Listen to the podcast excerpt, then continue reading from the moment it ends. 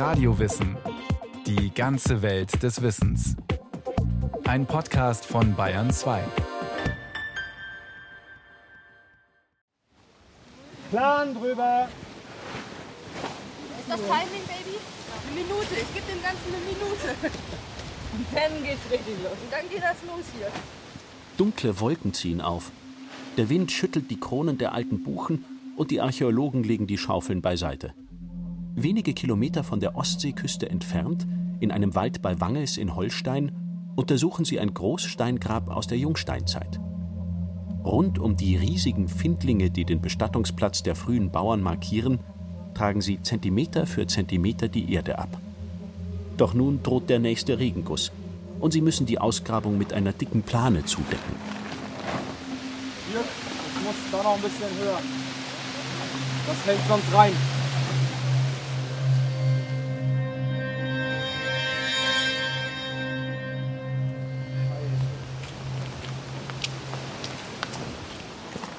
Nach dem Schauer tupfen die Forscher, großenteils Studenten von der Universität Kiel, mit Schwämmen das Regenwasser aus der Grabungsfläche. In einem großen Forschungsprojekt zum Neolithikum, der Epoche der ersten Bauern, suchen sie nach einer Erklärung für den Boom der Megalithbauten. In Norddeutschland haben sich ab 4000 vor Christus die Ackerbauern und Viehzüchter durchgesetzt. Nur wenige Menschen zogen noch als Jäger und Sammler umher. Die meisten hatten sich an einem festen Ort niedergelassen, ernteten Getreide und Hülsenfrüchte, züchteten Rinder, Pferde und Schweine. Um 3600 vor Christus begannen die Bauern dann für ihre Toten mächtige Grabhügel aus schweren Steinbrocken aufzutürmen. Aber warum? Das muss die Archäologie noch klären. Am Grab bei Wangels allerdings ist es im Augenblick zu nass zum Ausgraben. Das du davon ganz gut gemacht. Oh, ja, genau. Ihre geräumigen Langhäuser bauten die frühen Bauern aus Holz und Lehm, berichtet Martin Hinz, der Grabungsleiter. Doch die Gräber errichteten sie aus Stein. Darin zeigt sich, welche Bedeutung sie ihren Vorfahren zumaßen. Die steinernen Wohnstätten der Toten waren dauerhaft, die hölzernen Bauten für die Lebenden aber vergänglich. Die Leute wussten genau, wie man mit Stein baut. Die Lücken zwischen den mächtigen, unförmigen Findlingen haben sie sorgsam mit Trockenmauerwerk gefüllt, sodass geschlossene Wände entstanden. Der Eingang blieb offen, denn die Bauten wurden in der Regel mehrere Generationen lang genutzt. Im Volksmund Norddeutschlands heißen sie wegen ihrer Größe Hünengräber. Doch die Forschung hat gezeigt, dass wir zumindest keinen ausgewählten Personenkreis haben, der bestattet worden ist. Wir haben Kinder, Frauen, Männer. Eigentlich ist es anzunehmen, dass es wirklich ein Bestattungsort war für sozusagen jedermann. Keine expliziten Häuptlingsgräber oder so, wie man das früher immer noch gedacht hat. Um aus tonnenschweren Findlingen einen Grabbau zu errichten, mussten alle Bewohner eines Dorfes anpacken. Und später setzten alle ihre Toten darin bei. Niemand stach aus der Gemeinschaft heraus. Weder im Tod durch ein Einzelgrab oder kostbare Beigaben, noch im Leben durch ein riesiges Haus oder prunkvollen Besitz. Die frühen Bauern lebten einige Jahrhunderte lang in einer weitgehend egalitären Gesellschaft. Mit den gemeinschaftlich errichteten Grabbauten dokumentierten sie ihre Zusammengehörigkeit. Zugleich markierten sie damit ihren Grund und Boden, erklärt Dr. Hinz. Das ist sicher nicht losgelöst von der Tatsache, dass Land jetzt eine ganz andere Qualität bekommt. Es wird eine Ressource, man investiert in das Land, man muss den Acker roden, man muss Arbeit dort hinein investieren. Und da kommt sicher auch ein ganz anderes Bewusstsein auf für Landschaft. Die mobilen Jäger- und Sammlergruppen waren immer dorthin gezogen, wo die Natur ihnen gerade die besten Ressourcen bot.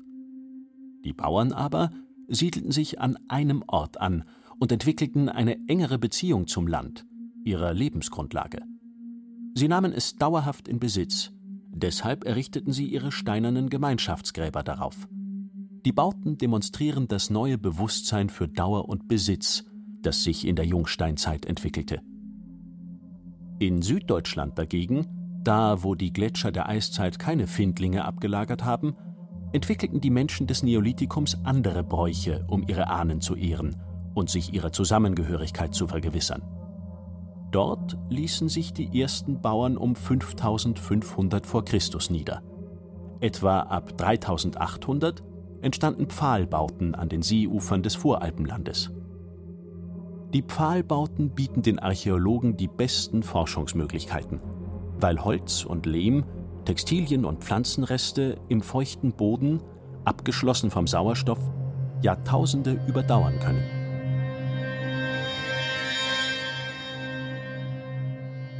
Zentrum der Pfahlbauforschung ist das Amt für Denkmalpflege in Hemmenhofen am Bodensee. Dr. Helmut Schlichterle hat es lange geleitet. Er kann ein einzigartiges Beispiel für den jungsteinzeitlichen Ahnenkult zeigen, das kürzlich aufwendig rekonstruiert wurde. In Ludwigshafen am Bodensee, ausgerechnet im Strandbad, waren Bruchstücke von der lehmverputzten Wand eines neolithischen Hauses zutage gekommen. Einer Wand, die großflächig mit Malereien bedeckt war. Die Badegäste standen mehrere Sommer schon in diesen Malereifragmenten, die durch die Wellen freigelegt worden sind. Und wir waren dann mit unseren Tauchern dort und haben vor allen Dingen all das noch geborgen, was im Seeboden noch äh, zugedeckt war. Ergebnis war ein Puzzle von weit über 1000 Teilen, das dann in die Labors der Denkmalpflege wanderte. Dort hat Schlichterle die Lehmbruchstücke mit seinen Mitarbeiterinnen in mühsamer Kleinarbeit nach und nach zusammengesetzt. Das mehrere Meter lange Fresko zeigt sieben fast lebensgroße, stilisierte Frauengestalten, mit weißer Farbe auf die braune Wand gemalt. Ihre Brüste stehen plastisch, aus Lehm geformt, aus der Wand hervor. Ihre Arme dagegen sind nur angedeutet, die Beine gar nicht dargestellt. Bei vier Gestalten ist der Kopf wiedergegeben, mit einem auffälligen Kranz von Haaren oder Strahlen darum herum. Helmut Schlichterle interessiert sich besonders für die abstrahierten Figuren zwischen den Frauengestalten. Strichmännchen mit ausgebreiteten Armen oder Beinen. Zu neun, zehn, elf übereinander gestapelt, ergeben sie ein Muster, das an einen Baum erinnert. Einen Lebensbaum nennt es der Archäologe. Er deutet die Abfolge von Strichmännchen als eine Ahnenreihe, die Generation um Generation in die Vergangenheit zurückführt. Den Schlüssel zu dieser Interpretation liefern ihm Verzierungen auf neolithischen Keramikgefäßen. Auf diesen Keramikgefäßen gibt es wieder diese Lebensbäume, in denen wir die Ahnenreihen sehen können. Und gleichzeitig sehen wir, dass es hier also sonnenartige Knubben und Ösen auf den Gefäßen gibt, die ganz äh, stark erinnern an diese sonnenartigen Köpfe äh, der weiblichen Gestalten. Und in einem Fall ist auch klar, dass die weiblichen Gestalten mit ihren Sonnenköpfen über den Ahnenreihen sitzen. Die Ahnenreihen führen demnach zurück zu den großen Frauengestalten. Sie sind die weiblichen Urahnen der verschiedenen Sippen im Dorf. Nicht zu verwechseln mit der Muttergottheit oder Urmutter, die man lange in der Glaubenswelt der Steinzeitkulturen finden wollte. Die Wand spiegelt also vermutlich die Genealogie der Dorfgemeinschaft. Anhand der Malerei vergewisserte sich das Dorf seiner Identität. Diese Deutung deckt sich mit einer Erkenntnis der Ethnologie. Kulturen, die keine Schrift haben, definieren sich häufig durch detailliertes, sorgsam memoriertes Wissen über ihre Ahnenreihen. Ich könnte mir gut vorstellen, dass vor dieser Wand und in diesem Innenraum Initiationsfeiern stattgefunden haben, dass über diese Gestalten gesprochen wurde, die Mythen repliziert und immer wieder natürlich wiederholt wurden. Eine schriftlose Kultur lebt von der Wiederholung solcher Geschichten und auch diese Wand selber ist eine, eine Verbildlichung von Inhalten natürlich. Das ist der Überbau dieser Gesellschaften, der hier eine Bildform gekriegt hat. Sowas hat es sicher häufig gegeben. Wir haben die einmalige Chance gehabt, es mal zu finden. Nicht, dass Schlichterle Mangel an eindrucksvollen Funden hätte. Da ist auch das Modell der Steinzeitsiedlung Torwiesen, die am Rand des Federsees in Oberschwaben nahezu komplett geborgen werden konnte.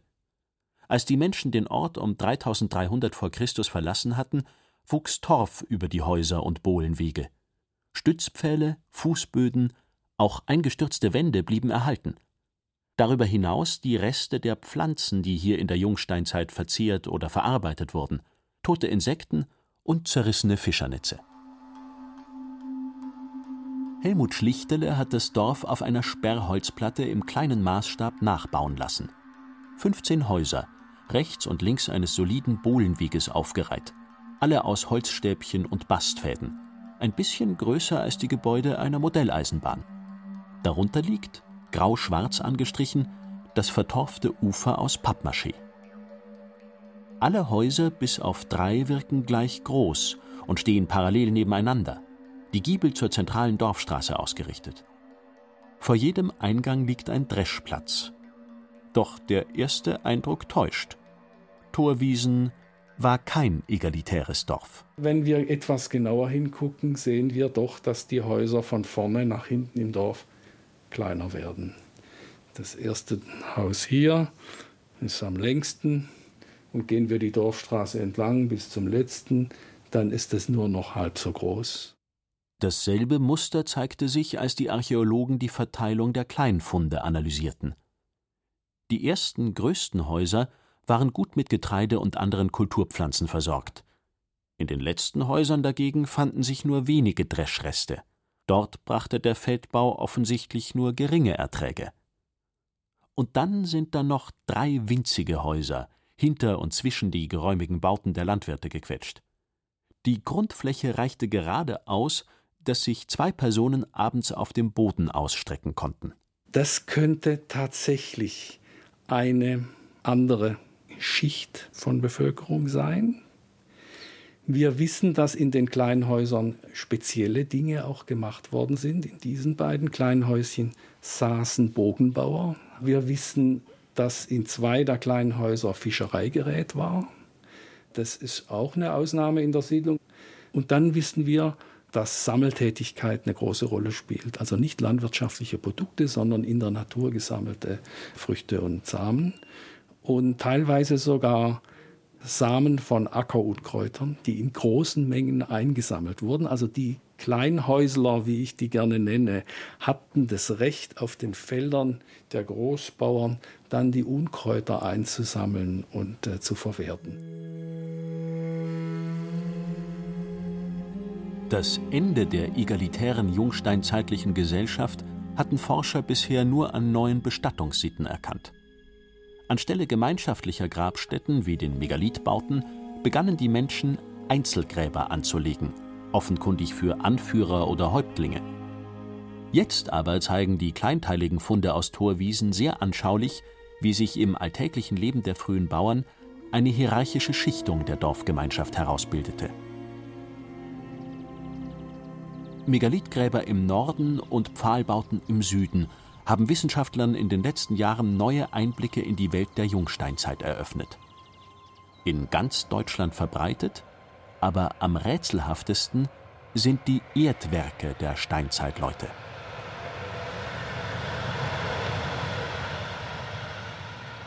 Der Regionalexpress von München nach Regensburg verringert kurz hinter Landshut seine Geschwindigkeit. Er quert das Tal des Eichelbachs und rollt über einen Bahndamm gemächlich auf die scharfe Kurve Richtung Norden zu. Schaut man auf der rechten Seite aus dem Fenster, fällt der Blick auf ein Raps, dahinter ein Getreidefeld. Hier im Landshuter Löss liegt das wohl berühmteste Erdwerk Bayerns. Wenn man in diesem Zug sitzt, kann man in dieses äh, Tälchen schauen. Und wenn man das häufiger macht, auf der Strecke von Landshut nach Regensburg fährt, nicht, dann guckt man hier auch ab und an rein. Das hat der Pollinger offensichtlich damals auch getan und hat dann eben in dem geflügten Zustand viele dunkle Verfärbungen auf gelblichem oder hellerem Grund gesehen. Vor 100 Jahren hat der Oberlehrer Johann Pollinger die dunklen Verfärbungen als ein System zusammenhängender Gräben identifiziert, weil er von oben darauf herunterblickte, so Thomas Seile, Archäologieprofessor aus Regensburg. Das war der Anfang der Luftbildarchäologie. Heute ist Geländeerkundung aus der Luft ein Standardverfahren. Wo Reste von Gebäuden in der Erde liegen oder wo einst Gräben verliefen, zeigt der Boden nach der Ernte oder beim ersten Schnee eine andere Farbe. Gräben zum Beispiel speichern Feuchtigkeit und Kälte länger, daher ist die Erde dunkler als der umgebende Boden. Von oben lässt sich erkennen, ob die Verfärbungen ein regelmäßiges Muster ergeben, ob also von Menschen geschaffene Anlagen in der Erde ruhen. Die Gräben beim Weiler Altheim wurden 1914 freigelegt und als Erdwerk identifiziert. Den Kern bildete eine rechteckige Grabenanlage von etwa 40 mal 60 Metern Seitenlänge, also gut ein halbes Fußballfeld groß. Angelegt wurde der Bau um 3600 v. Chr. Später zogen die Menschen außen noch zwei Gräben herum.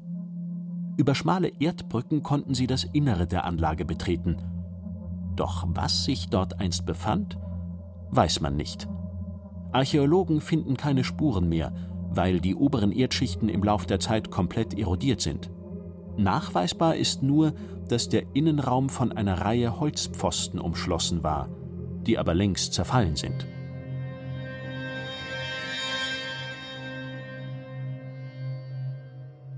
Wie der Bau einmal ausgesehen haben könnte, zeigt im Museum in der Stadtresidenz in Landshut eine imposante, gut zwei Meter hohe Rekonstruktion. Diese Palisade die soll den Eindruck dieser Altheimer-Anlage erwecken. Und wenn man jetzt hier durchgeht, durch diesen Eingang, dann gelangt man in den Saal, der sich nur mit Altheim beschäftigt. Die Palisade zog sich entlang des Grabens um den Innenraum der Anlage. Lange wurde sie als Befestigung interpretiert, doch heute schließen Forscher eine militärische Funktion aus. Dann hätte man das Bauwerk auf einem Hügel errichtet und nicht an einem abfallenden Hang, wo es von oben beschossen werden konnte. Die beiden Durchgänge zum Innenraum waren auch keine Tore.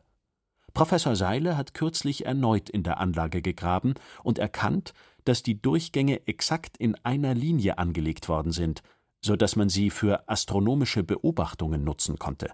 Wenn Sie jetzt also auf dieser Linie stehen und durch den nordwestlichen Ausgang der Anlage schauen, dann schauen Sie auf die Horizontlinie und an einem bestimmten Punkt der Horizontlinie können Sie den Untergang des Mondes bei der nördlichsten Mondwende sehen.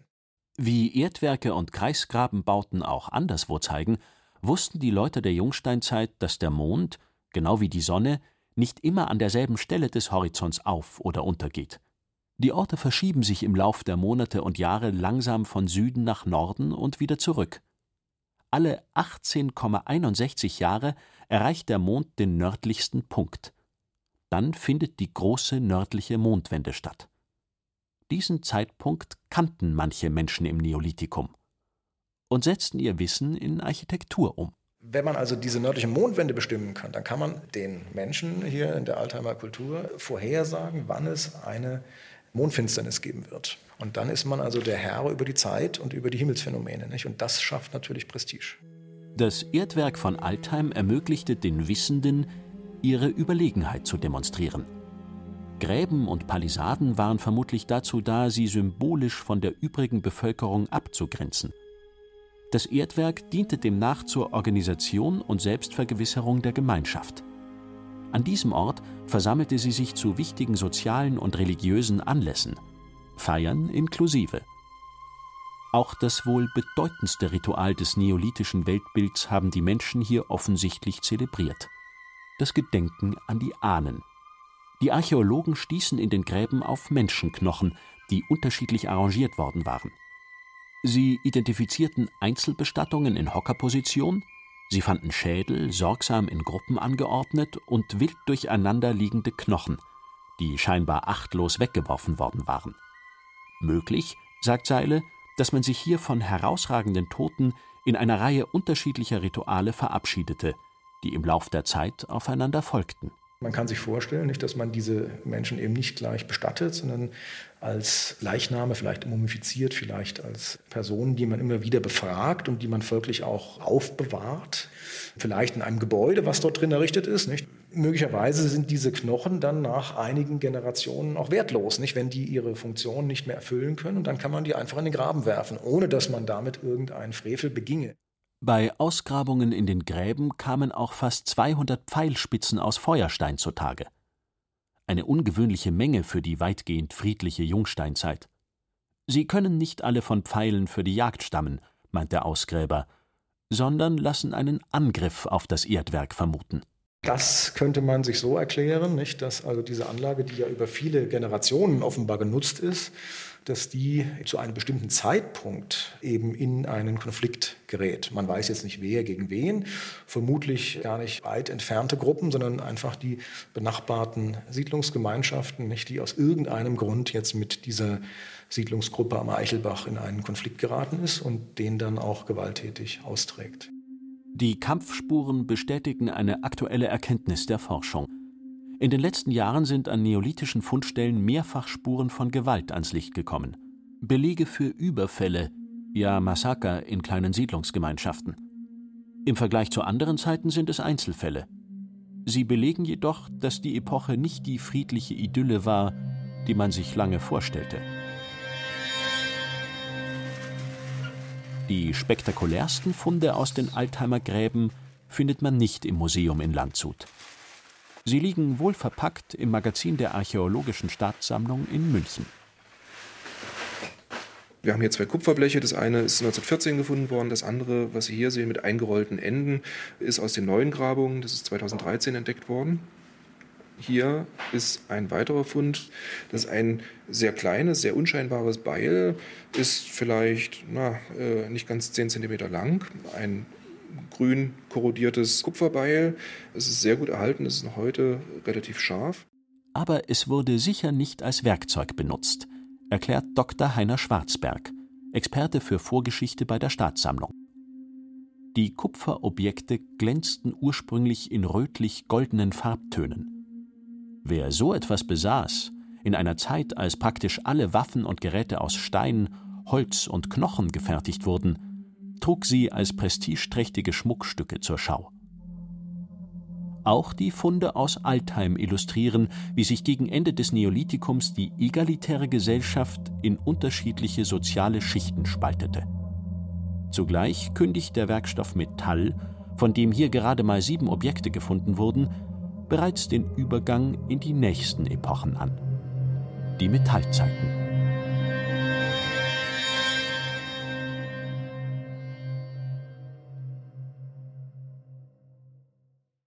Sie hörten Jungsteinzeit, das Ende der egalitären Phase von Matthias Henjes. Sprecher Thomas Birnstiel. Technik Christian Schimmöller. Regie Martin Trauner. Eine Sendung von Radio Wissen.